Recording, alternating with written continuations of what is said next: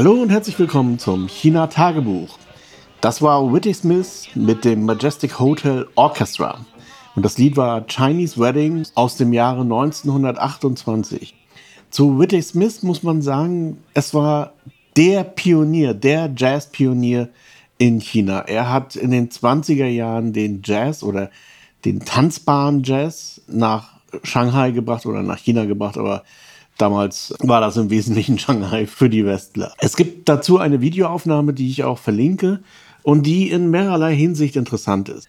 Auch in Shanghai gab es diese Golden Twenties, also die Leute zogen sich anders an, es war alles irgendwie im Aufbruch begriffen. Die Frauenrechte begannen sich jetzt durchzusetzen, also angefangen von Wahlrecht über verschiedene andere Sachen, also Universitätsbesuch etc. Und wenn man dieses Video sieht, dann denkt man, oh, schöne Zeit, ja, die Frauen in so einem Chipao und diese typischen 20er Jahre Kurzhaarfrisuren. Naja, das Bild täuscht leider so ein bisschen. Natürlich gab es diese Bohème in Shanghai und es gab auch all diese ganzen Sachen. Aber genau wie Weimar in Deutschland war die Welt nicht in Ordnung, keineswegs. Und gerade in Shanghai, ein Jahr zuvor, gab es das sogenannte Shanghai Massaker. Das wurde angerichtet von, ja, das ist jetzt etwas kompliziert, von der Mafia, und zwar der Green Gang. Nur diese Green Gang arbeitete im Prinzip im Auftrag der Republikaner, also in diesem Falle im Auftrag von Jiang Jieshi oder wie heißt er auf Deutsch, äh, Chiang Kai-shek oder so. Was übrigens komisch ist, dass man den Namen ins Kantonische übertragen hat, weil er kommt eigentlich hier aus der Provinz, aus Zhejiang. Aber egal, also er wollte die Kommunisten loswerden und hat im Prinzip damit die Waffenlager für die Mafia geöffnet, um im Prinzip die Gewerkschaften auszulöschen. Das war das Ziel und das ist ihm aber am Ende überhaupt gar nicht gelungen, denn dieses Massaker hat natürlich dafür gesorgt, dass die Leute sich auf die Seite der Kommunisten gestellt haben. Also das hat ihm am Ende mehr geschadet, mal ganz abgesehen davon, dass es gibt unterschiedliche Zahlen, aber das Massaker in Shanghai selber hat 10.000 Menschen das Leben gekostet, mindestens. Und chinaweit vielleicht eine Million, man weiß es nicht. Was das Tragische daran ist, und ich will hier auch wirklich nicht werten, weil das die ganze Situation ist wirklich sehr kompliziert. Aber Jagd wurde gemacht vor allen Dingen auf kurzhaarige Frauen, die ihre Füße nicht haben abbinden lassen. Und dazu muss man wissen, dass die Kuomintang, also die Partei, für die Jiang Jieshi bzw. auch Sun Yat-sen und andere standen, ja eigentlich die chinesische Revolution 1911 durchgeführt haben, auch mit kommunistischen Elementen natürlich, aber die spielten damals noch gar keine so große Rolle. Also im Wesentlichen war das eine bürgerliche Revolution gegen die Qing.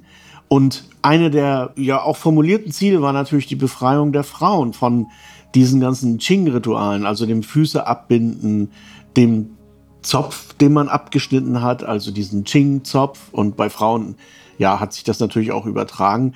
Also 20 Jahre später ist man praktisch zurückgefallen in die Prä-Qing-Zeit.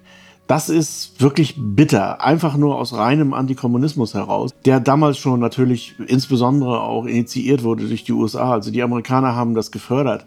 Und das endete dann eben mit einem extrem blutigen Massaker.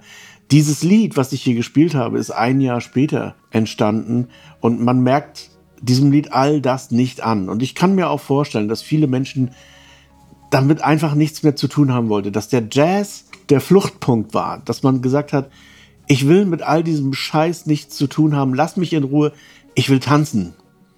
Und dass das vielleicht auch der Grund war, warum dann bis in die 30er Jahre hinein gerade diese Art des Jazz so geboomt hat in Shanghai, dass man sich wirklich gesagt hat, komm, wir leben nur einmal, lass es krachen, Baby. Auch da, finde ich, sind die Analogien zu Weimar ja, frappant. Es ist wirklich unglaublich, wenn man sich das mal anschaut. Was die Historie betrifft, ich werde das, wenn ich es nicht vergesse, verlinken. Wie gesagt, das sind so Green Gang und ähm, Jiang Jieshi und Shanghai Massaker etc. Und auch ein bisschen was zu Whitney Smith. Da gibt es nämlich ein Buch über ihn, wie er den Tanz nach Shanghai gebracht hat. Übrigens, äh, die Green Gang, also diese Mafia-Organisation, die ist dann später als Triade sozusagen durchgegangen. Gibt es noch ein paar mehr. Die wird im Prinzip so ein bisschen kolportiert in Shanghai Hustle, aber da ist es die X-Gang. Die X-Gang gab es wohl irgendwie auch, aber die spielt überhaupt keine Rolle und das war nur eine von einer kleinen Untertriade. Die Idee dieses Films war die Green Gang und die Green Gang wiederum ist eine typische Mafia-Organisation, die entstanden ist als Gewerkschaft. Man mag es gar nicht glauben weil sie 1927 die Gewerkschaft aufs Korn genommen haben nämlich eine Treidler-Gewerkschaft. Also auf dem großen Kanal von Beijing nach Hanzhou haben ja viele Schiffer eben die Schiffe gezogen und es musste dann getreidelt werden. Und naja, das war kein leichter Job. Und das war im Prinzip waren diese Leute auch weitgehend rechtlos, weil sie auch über die Provinzen hinweg agiert haben. Und die haben dann eben Hostels errichtet, die später wahrscheinlich auch Brussels wurden und so weiter. Also der Ursprung war tatsächlich ein sozialer. Aber über den Kanal wurde dann später auch äh, nach 1860 natürlich dann eben Opium transportiert und sie haben sich dann in die Prostitution und Rauschgifthandel eingefunden. Wie gesagt, waren immer sehr gut supported aus England und später aus den USA. Also eine sehr typische Mafia-Geschichte. Wenig witzig, dass nach dem Shanghai-Massaker hat ja die Kuomintang für kurze Zeit die Regierung übernommen und dann hat man den Opiumhandel als Staatsmonopol ausgerufen. Also eigentlich war er verboten, aber gut, war dann plötzlich Staatsmonopol und die Lizenzen haben die beiden Chefs der Green Gang bekommen. Damit hat man dann aber auch nach Einspruch von Sun Yat-sen, also dem Gründer der Republik, wieder Einhalt geboten. Also eigentlich eine düstere Geschichte, aber wenn man die Musik hört, was für ein Kontrast. Es ist wirklich unglaublich. Das mal zu dieser Einleitung. Es ist Mittwoch früh und ich sitze zu Hause, denn heute ist Qingming. Qingming, das erkläre ich jetzt so jedes Jahr, ist das sogenannte Totengedenkfest. Also man sagt auch Grabausfegenfest und ist der 106. Tag im chinesischen Mondkalender und ist seit 2008 auch ein Feiertag. Interessanterweise korrespondiert dieser Feiertag wiederum ein bisschen auch mit Jiang Jieshi, denn sein Todestag ist am 5. April und dieser Feiertag kommt auch immer irgendwie so in diesem Reich zum Liegen. Ist in Taiwan schon längere Zeit Feiertag und ich habe den Eindruck, dass man die Erklärung zum offiziellen Feiertag einerseits so eine Rückbesinnung auf die Tradition ist, aber manchmal denke ich mir auch, das ist so ein Angebot zur Versöhnung. Denn dieser Bürgerkrieg, von dem ich eben sprach, hat sehr tiefe Wunden gerissen, auch in der chinesischen Seele. Und man möchte da eigentlich drüber wegkommen, sowohl in der Kuomintang oder auch in der taiwanischen Bevölkerung, als auch in der Bevölkerung auf dem Festland. Und das ist, glaube ich, weil es, wie gesagt, auch 2008 gab es so eine Entspannungs-, eine extreme Entspannungspolitik, so ein Zugeständnis vielleicht. Also das habe ich mir jetzt so ausgedacht, könnte sein. Jetzt zum Fest selber, das ist, was man gar nicht vermuten sollte, eigentlich ein fröhlicher Tag. Also die Leute fahren mit Kind und Kegel raus zu den Gräbern und dort wird dann ja symbolisch Besitz verbrannt, also bis hin zu Autos, also aus Papier, Anzüge, Geld, alles Mögliche. Da gibt es echt eine, eine richtige kleine Industrie herum um Qingming. Also das bekannteste, was man wohl auch in jedem Tempel sieht, ist das sogenannte Höllengeld. Und das sieht man jetzt eben auch, wenn die Leute zu den Gräbern rausgehen. Und ja, dann wird das Grab sauber gemacht so ein bisschen und viele Leute grillen auch dann daneben oder machen Picknick und lassen sich's gut gehen, bringen auch Essen mit, also als Opfergabe. Und daran erkennt man schon so ein bisschen, dieses Fest ist natürlich nicht buddhistisch, sondern viel älter. Und auch die Zeit korrespondiert ja so ein bisschen mit dem europäischen oder ja westlichen Osterfest. Das hat natürlich was mit der Tag- und Nachtgleiche zu tun, das auch ungefähr, also das ist so ein paar Tage nach der Tag- und Nachtgleiche, damit übereinstimmt, also wichtig für den Erntekalender gewesen ist hier in der Region und eigentlich immer noch ist. Denn Qingming ist auch gleichzeitig das Ende der ersten Teeernte. Das heißt also, alles, was ab heute geerntet wird, gehört nicht mehr zu The First Flush, sondern ist dann eben eine der nächsten Ernten, zweite, dritte, vierte, je nachdem, wie viel im Jahr geerntet wird. Der teuerste Tee, den es jetzt gab, ist eben dieser Qingming-Tee. Und das hat was mit der Witterung beziehungsweise ja mit dem ganzen Klima um die Teeberge herum zu tun. Ähm, man merkt das auch. Also ich habe jetzt hier, ich glaube, ich habe das auch irgendwo kommuniziert. Mir ist so wie ein Mastodon oder so, oder vielleicht habe ich es auch letzten, in der letzten Folge erzählt. Wir haben jetzt hier gerade solchen teuren Tee, haben wir geschenkt bekommen und der ist wirklich sackteuer. Ich sage den Preis hier nicht, weil der ist wirklich, ja, man kann sich das gar nicht vorstellen. Und auf die Frage, die natürlich immer kommt, schmeckt man denn den Unterschied? Ich nicht, muss ich dazu sagen. Also ich war mal in Budapest eingeladen zu einer Weinverkostung und da wurde so ein 1000-Dollar-Wein irgendwie auch verkostet. Und ehrlich gesagt, der Küchenwein aus Südafrika hat mir besser geschmeckt. Also ich hätte lieber einen Zinfandel Rosé als diesen 1000 Dollar teuren Wein getrunken, der, wenn ich das mal so sagen darf, einfach nur sauer war. Das war echt nicht mein Ding. Und ja, da sieht man schon, wie proletarisch ich drauf bin. So geht es mir mit dem Tee auch ein bisschen. Ich schmecke schon den Unterschied. Also ich weiß schon, ich kann wirklich guten Tee und schlechten Tee voneinander unterscheiden. Das traue ich mir zu. Dieser Tee jetzt hier aus der ersten Lese ist sehr frisch. Er sieht auch anders aus im Glas. Also die Nadeln hängen so runter im Glas, wenn man den frisch aufgebrüht hat. Man kann auch gleich den ersten, wie nennt man das, den ersten Sud oder also das erste Aufgießen, Trinken. Üblicherweise, wenn man hier in Hanzo in Teehäuser geht, dann wird ja der erste Aufguss oft weggekippt, was ich auch irgendwie komisch finde, aber es ist eben so. Bei dem First Flush, also mal abgesehen vom Preis, will man sich das nicht leisten, aber wird auch der erste Aufguss nicht weggekippt, weil der auch schon sehr aromatisch ist und so weiter ich denke, das hat wirklich was mit dem Klima und mit, dem, mit der Jahreszeit zu tun, wie dieser erste Tee entstanden ist. Was man mit dem ersten Aufguss macht, ist ja, dass man die Bitterstoffe erstmal rauswäscht. Der ist nicht bitter, der ist wirklich sehr zart, sehr geschmackvoll und auch echt vollmundig. Das hat man manchmal bei älterem grünen Tee nicht so. Also der aus dem Supermarkt ist manchmal auch ziemlich gut so, aber nicht so vollmundig irgendwie. Lange Rede, kurzer Sinn ich erkenne guten Tee und schlechten Tee, aber ich kann keinen 30 Euro Tee von 10.000 Euro Tee unterscheiden. Beim besten Willen nicht. Das kriege ich nicht hin. Das ist jetzt, wie gesagt, vorbei mit Qingming. Also die erste Lese ist raus. Wenn man hier in das Longjing Village fährt, das ist also so ein kleines Tal in den Teebergen, da ist dann bis Qingming auch echt Hochzeit. Aber dann ist Dadudu, also heute gehen die Leute eben, wie gesagt, also ist frei und gehen die Leute zu den Gräbern raus, wo übrigens auch einige Gräber dort in den Teebergen sind. Das ist schon interessant anzusehen und für Touristen wirklich eine Sache, die ich empfehlen kann. Also kurz vor Qingming nach Hanzhou zu kommen und dann in die Teeberge aufzubrechen. Und dort oben kann man dann auch Tee trinken. Das Ganze ist natürlich auch so angelegt, dass man wie bei einer Weinverkostung, dass man diesen teuren Tee dann dort probieren kann. In sehr kleinen Dosen übrigens. Und man so animiert wird zu kaufen. Ich kann Ausländern allerdings nur empfehlen, da mit Chinesen hinzugehen und die Chinesen das machen zu lassen. Ja, man kauft dort billiger tatsächlich, also ähm, viel billiger sogar, als wenn man das irgendwo im, dann im Handel später kaufen könnte. Aber der Beschiss lauert natürlich überall. Also da muss man schon ein bisschen vorsichtig sein.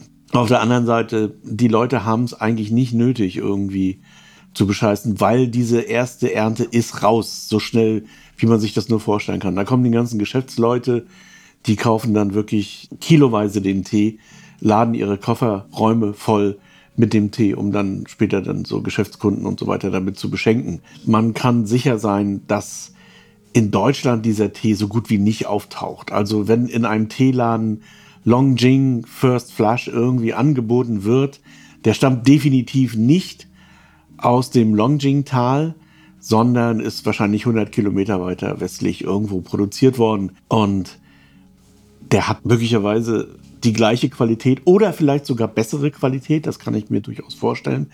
Aber er ist eben nicht das Original. Also das ist hier mit den Zahlen Marken, so wie man das in Europa ja auch macht, also mit Parma-Schinken oder Balsamico-Essig, Balsamico di Modena oder so. Ganz genauso. Das ist so eine Grauzone. Wie gesagt, es ist Tee aus der Region mit identischen klimatischen Bedingungen, aber er ist eben nicht aus diesem Tal. So, da kann man jetzt von halten, was man will. Und ich weiß, es gibt einige Bio-Hersteller, ein bisschen außerhalb, die auch deutsche Teeläden beliefern. Wenn man guten Tee haben möchte, kann man den auch getrost kaufen. Und der kostet nur einen Bruchteil von dem, was der aus dem Longines Village kostet. Aber er ist eben nicht das hundertprozentige Original. Also wer damit nehmen kann, dem kann ich das empfehlen. Der Longjing Tee schafft es definitiv nicht bis Europa. Der wird hier schon im Tal weggekauft. Ich habe auch einen Bauern kennengelernt, oder eigentlich sind das die Eltern einer Mitschülerin von unserer Tochter, haben so einen Teeberg und das ist im Prinzip sowas wie eine sichere Rente. Und die machen sogar schwarzen Tee. Das heißt, die nehmen diesen grünen Tee, der, das ist nicht so viel, was da runterkommt von so einem Berg, oder ein Teil der Ernte wiederum und fermentieren den dann nochmal zu schwarzem Tee. Und dieser Tee wiederum, der ist praktisch unbezahlbar. Den habe ich auch bisher nur ein einziges Mal in meinem Leben getrunken. Und der war schon besonders. Also so guten schwarzen Tee oder Hongcha, also roten Tee sagt man hier, habe ich noch nie getrunken. Das war wirklich eine Offenbarung. Und ich trinke schon gerne schwarzen Tee hin und wieder mal. Ich habe mir auch überlegt, wie die Leute reagieren würden, wenn ich da Milch und Zucker reinmachen würde. Habe ich natürlich nicht gemacht, habe ich mir schlichtweg nicht getraut. Ich würde wirklich gerne wissen, wie das schmeckt. Also, so viel zu Qingming und meinen Tee-Erfahrungen. Apropos, jetzt hier kurz vor, äh, wann war das? Montag? Dienstag, ja, genau. Von Montag zu Dienstag hat es hier extrem heftig geregnet, aber nur ein paar Stunden lang, dann war das wieder vorbei. Wir hatten eigentlich erwartet, weil auch so Wind aufkam, dass es so ein bisschen schlimmer wird, aber wir beide sind nachts vom Regen aufgewacht. Das muss man sich mal vorstellen, wie heftig das geplattert hat. Also dazwischen sind noch zwei Türen bis nach draußen. Ja, und wenn das so weiter geregnet hat, was ja manchmal vorkommt, dann hätte es hier auch Überschwemmung gegeben. Wir wohnen hier ja in Suburbia, aber hier gibt es so eine Senke. Das ist da, wo das Shishi Wetland ist. Das heißt ja nicht ganz umsonst Wetland. Und da sammelt sich dann das Wasser natürlich, wenn es hier mal ein bisschen heftiger regnet. Das soll es jetzt aber wirklich gewesen sein zu Qingming bis zum nächsten Jahr. Ein kleiner Nachtrag noch, und zwar, ich hatte ja in der letzten Folge erwähnt, dass mit diesen Autos, Wechselakkus und so weiter. Was ich gar nicht so auf dem Schirm hatte, ist eine ganz andere Geschichte, auch Autos betreffend. Und zwar gibt es hier ja nach wie vor Verbrenner, selbstverständlich. Aber die sind jetzt mit einer neuen Abgasnorm konfrontiert. Und diese Abgasnorm ist sehr modern. Das heißt also, man muss sich schon ein bisschen anstrengen. Und man kann sich auch sicher sein, dass die Chinesen sich das nicht gefallen lassen würden, wenn irgendein Autohersteller versucht, die Abgaswerte ja, zu einfach zu betrügen. Äh, in Deutschland nennt man ja das immer euphemistisch Schummelsoftware. Ja, es ist Betrug. Aber gut, das ist eine andere Geschichte. Auf jeden Fall tritt diese Abgasnorm 6b heißt die, also China 6b, am 1.7. in Kraft. Und da sollte man sich denken, ja, das ist doch ganz normal, wenn Euronorm Cat 7 oder was in Deutschland in Kraft tritt, dann ist das eben so. Und dann gibt es keine Neuzulassung mehr, mit die praktisch unter diesen Wert fallen. Manchmal gibt es noch so Übergangsfristen für bestimmte Fahrzeuge, aber in aller Regel ist das so, dass das die gesetzte Norm ist. Damit man der Autoindustrie eine Chance gibt, entsprechend umzustellen, also ohne Beschiss natürlich, annonciert man das ein, zwei Jahre früher. Also man hat ja dieses Normungsverfahren und sagt dann eben zu Beginn der Normung, Achtung, wir werden ungefähr im Jahre sowieso diese Norm bekommen, stellt euch drauf ein. Und das funktioniert in Europa auch ganz wunderbar. Das funktioniert aus irgendwelchen Gründen, aber mit den europäischen oder westlichen Herstellern in China nicht. Man nimmt das einfach nicht ernst. Und das ist nicht das erste Mal. So, was ist jetzt passiert? Am 1.7. tritt das in Kraft. Diese Norm ist seit sieben Jahren bekannt. Seit sieben Jahren wissen deutsche, japanische und amerikanische Autohersteller, dass diese Norm kommen wird. Und dass nach dem, also vor zwei Jahren, glaube ich, wurde dann gesagt, wurde der Stichtag benannt. Das heißt, da wusste man, gut, ab dem 1.7.2023 geht nichts mehr mit diesen alten Autos. Was macht man? Man packt die Schiffe voll und produziert weiterhin nach der alten Norm und hofft, dass man damit irgendwie durchkommt. Jetzt stehen die ganzen Fahrzeuge hier rum und die werden ja nicht alle an einem Tag verkauft, sondern das dauert auch hier einen Augenblick bis man dann eben so ein Audi oder so ein BMW oder was auch immer irgendwie verscherbelt hat. Oder eben auch die Japaner oder Koreaner. Obwohl bei den Koreanern ist das noch eine andere Geschichte, weil die hier tatsächlich recht beliebt sind, insbesondere als Flottenfahrzeuge. Aber egal. Also da stehen jetzt diese Autos rum und die werden wahrscheinlich nicht mehr zugelassen vor dem 1.7., weil sie einfach nicht verkauft werden. Und dann ist das Schrott. Und das ist etwas, was ich überhaupt nicht verstehe. Warum nimmt man die Chinesen nicht ernst? Warum denkt man sich, ah, wir werden da schon irgendwie durchrutschen, wird schon klappen und ach, ich gebe denen mal so ein bisschen Backschisch, dann komme ich damit schon durch. Hm, das mag vor 100 Jahren noch gestimmt haben und vielleicht auch noch vor 30 Jahren. Aber heutzutage kann man sich das komplett abschminken. Im Gegenteil, man reagiert da sehr empfindlich drauf, wenn man so mit dieser westlichen Arroganz ankommt und sagt, ah komm, wir können doch mal was machen oder so. Also das kann ich keinem westlichen Geschäftsmann empfehlen, so aufzutreten in dieser kolonialen Manier. Ja, was wird jetzt mit diesen Autos passieren? Ich habe keine Ahnung, aber die Autofirmen werden die zurücknehmen müssen und dann wahrscheinlich nach Afrika verklappen oder irgendwo hin, wo man das noch kann. Und das ist nicht beispiellos. Das gab es nämlich schon mal. Da weiß ich jetzt leider nicht, wann das exakt war. Aber als der Plastikbann kam hier in China, da taten die Leute im Westen alle ganz überrascht. Ich weiß noch, dass ich 2018 auf einer Messe war, da ging es um Kunststoffverpackungen. Und da habe ich mit einer Frau, ich habe das Interview auch noch irgendwo, vom Verpackungsverband gesprochen, also vom Deutschen Verpackungsverband. Die sagte mir dann, ja, Verpackungen werden wir immer brauchen und Plastik ist ja nicht so schlecht, etc. pp. Und in China haben, sehen wir ein Emerging Market, bla bla bla bla. Dieses ganze BWLer Gewäsch hat sie da über mich abgeladen. Dann kam der Plastikbann und die Leute taten völlig überrascht. Was? Ja, der war ebenfalls fast zehn Jahre vorher bekannt, dass China die Einfuhr von Plastikmüll aus dem Westen untersagen wird.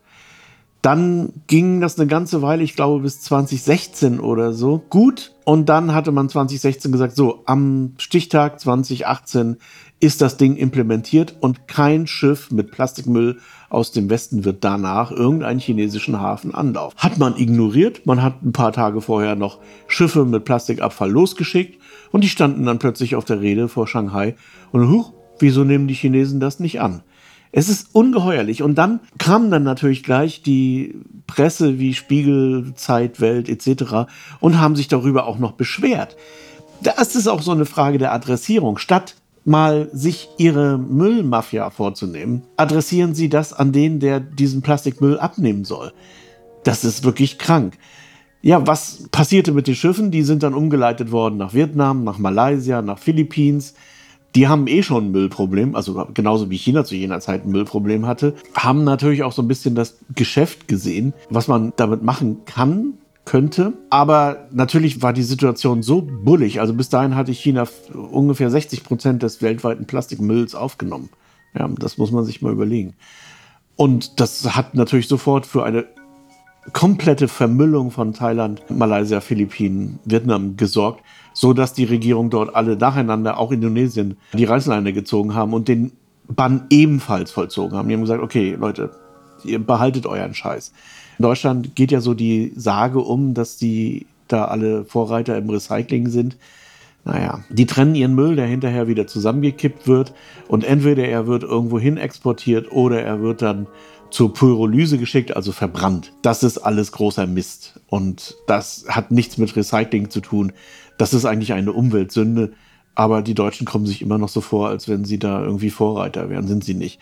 So, also Asien hat die Aufnahme von Plastikmüll ebenfalls dann unterbunden. Ja, und dann seitdem landet das in Ghana und wird dort verbrannt. Den ganzen westlichen Plastikmüll findet man dort auf endzeitartigen Halden, die dort irgendwie vor sich hin glimmen und das Weltklima aufheizen. Das ist die Situation. Und wie gesagt, man hat es im Westen einfach ignoriert. Ja, Chinesen wollen kein Plastikmüll mehr. Was kehrt's mich denn? Ist doch egal. Wir schicken das erstmal trotzdem hin, mal sehen. Die werden das schon nehmen. Kann man ja auch ein Geschäft mitmachen. Stimmt ja auch. Und da kann man die Chinesen jetzt mal auch nicht so ganz aus der Verantwortung entlassen. Viele chinesische Müllfirmen sind da mitgezogen. Erstmal nach Vietnam, dann später nach Malaysia, um das Geschäft noch irgendwie zu machen.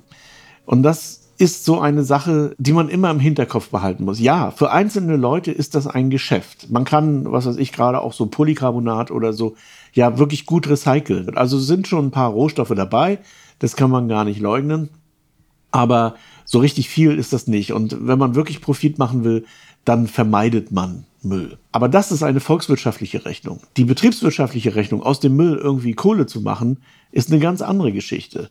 Und das ist etwas, was hier in China besser funktioniert. Das heißt, die Externalisierung von Kosten oder das Umlegen von realen Kosten auf den Steuerzahler, das ist hier nicht so einfach möglich.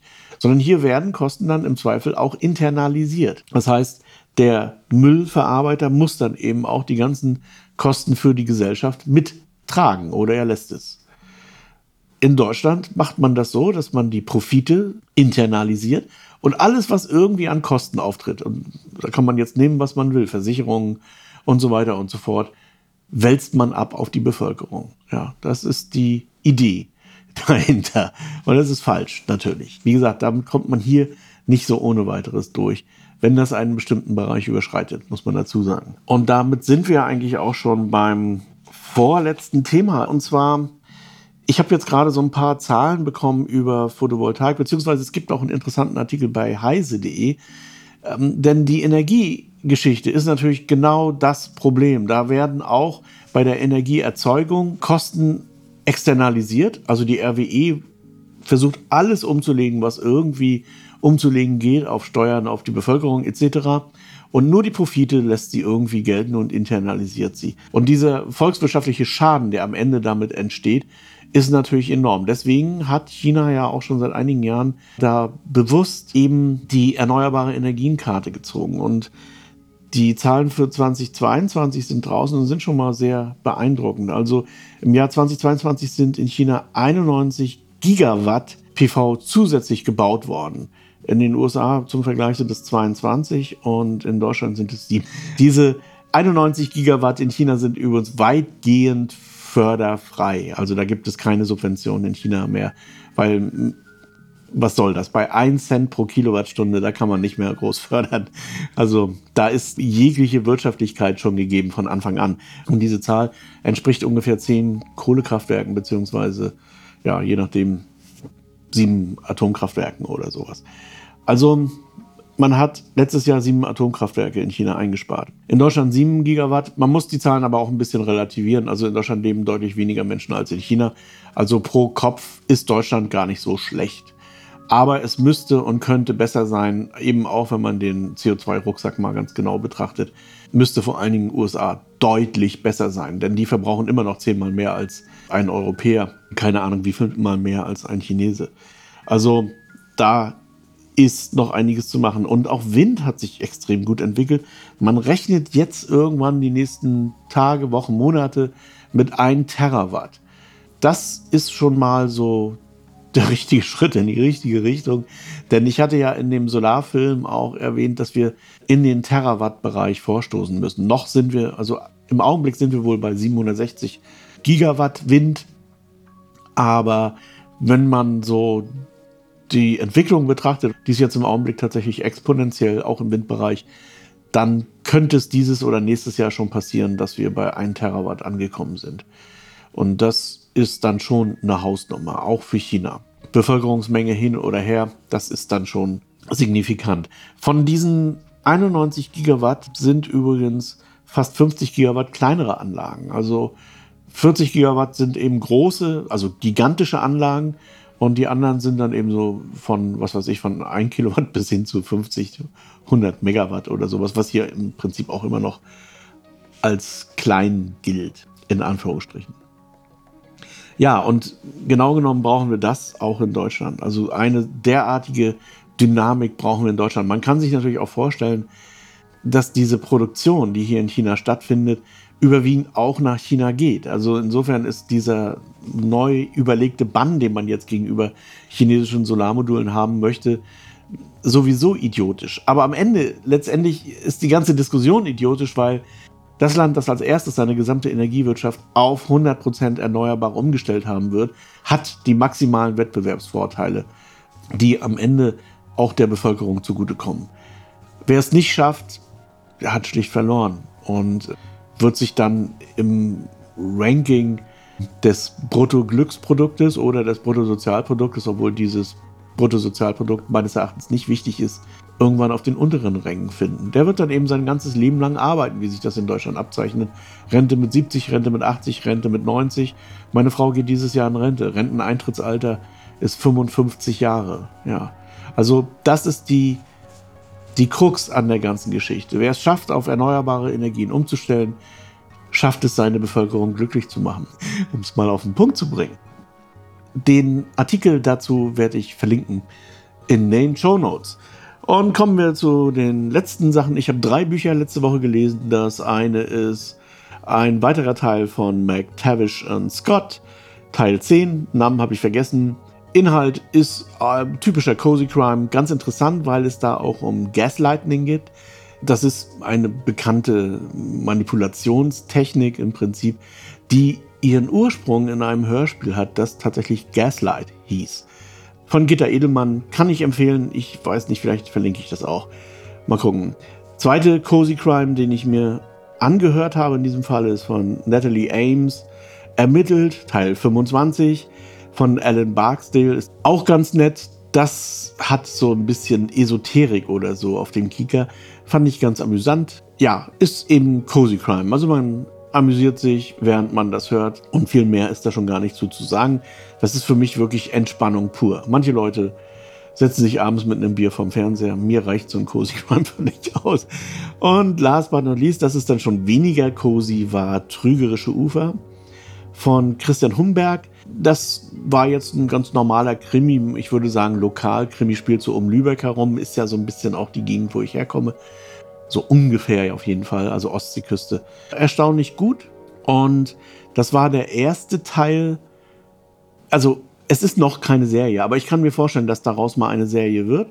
Und die werde ich in Zukunft auch kaufen. Also, die Idee ist, eine Pastorin, die, naja, wie das so ist in Cozy Crimes, eben auch aus familiären Gründen irgendwie sich selbst hat versetzen lassen in die Pampa, obwohl Travemünde und so sind jetzt nicht wirklich Pampas, aber egal. Und sie dort ein neues Leben beginnt. Und natürlich stolpert sie über einen Mordfall, den sie dann mit einem Team mit weiteren Frauen und Männern löst. Interessant an der Konstruktion dieses Krimis ist auch, dass er auf einen Teil zurückgreift, also auf einen anderen Mordfall, der vorher, den sie vorher schon gelöst hat, also einen anderen Kriminalfall, den sie gelöst hat, den es aber als Buch so nicht gibt. Das heißt also, wenn man jetzt, und das ist mir tatsächlich passiert, ich habe den Roman dann gelesen und habe mir gedacht, oh, musst du mal den ersten Teil raussuchen. Den gibt es nicht. Das ist der erste Teil. Das ist ein interessanter Kniff. Das, ja, gute Idee, würde ich sagen. Jetzt bin ich mal gespannt auf den zweiten, dritten, vierten, fünften und so weiter Teil. Also wie gesagt, Natalie Ames, Teil 25.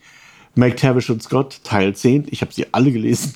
Und ich hoffe, dass diese Geschichte von Christian Humberg eben auch sich so ein bisschen fortsetzt. Ja, das wär's für heute. Soweit und bis zum nächsten Mal.